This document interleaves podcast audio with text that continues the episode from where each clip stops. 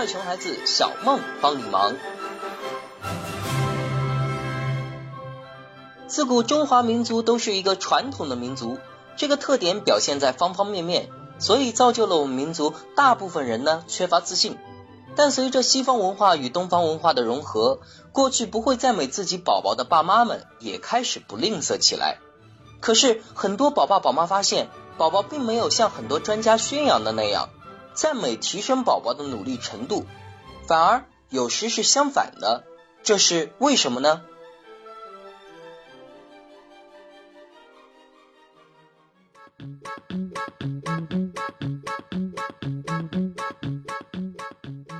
斯坦福大学著名发展心理学家卡罗尔·德韦克曾做过一个长达十年的研究。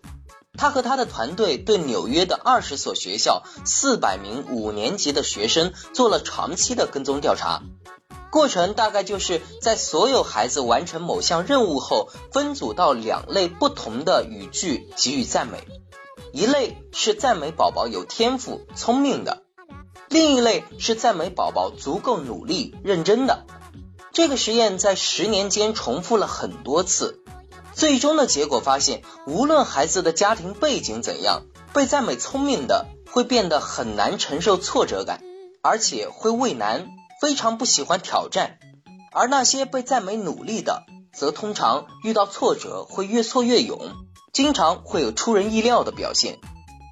这又是怎么回事呢？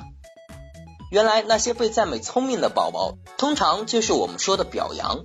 他们会觉得自己的成绩都是由天赋造成的，我们可以不那么用功，甚至他们认为努力会证明自己愚蠢。久而久之，他们会觉得成功不在自己的掌控之中，所以即使遇到挫折，他也不会积极努力的去探索解决的方法。而那些原来被赞美努力的宝宝，就是我们通常说的鼓励。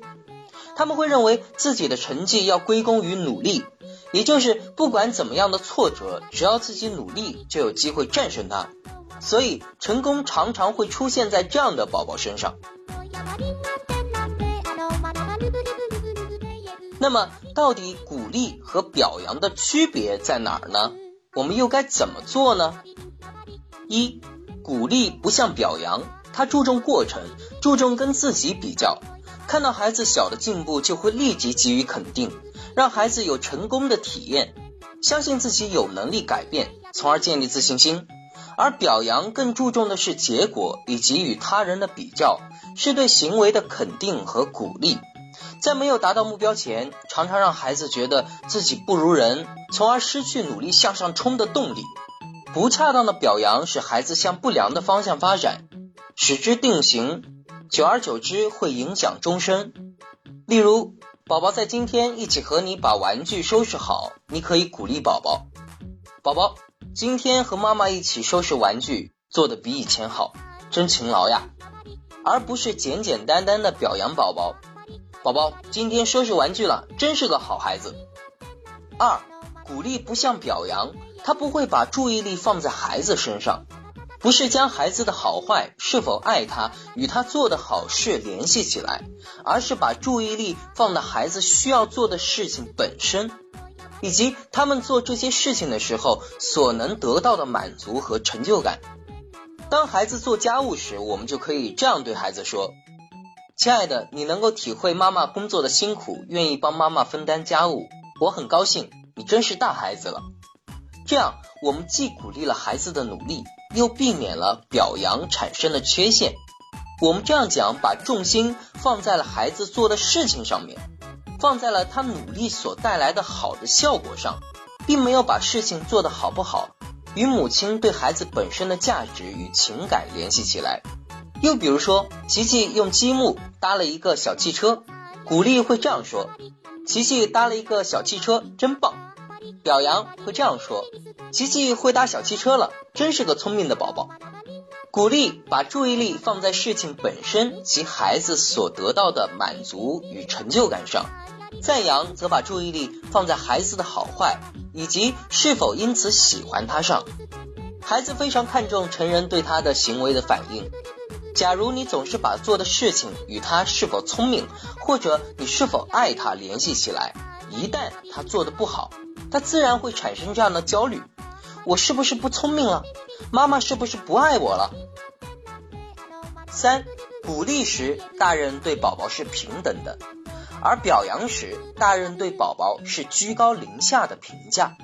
例如，爸爸和宝宝一起参加亲子踢球活动以后，爸爸鼓励孩子应该说：“今天和爸爸合作很棒，爸爸应该感谢你刚刚摔倒了还努力的爬起来，帮助爸爸把球给踢进了。”而如果爸爸是表扬的话，他只会说：“儿子今天踢得太完美了，爸爸太爱你了。”其实，简单来说，鼓励是对宝宝的努力和付出的鼓励和支持。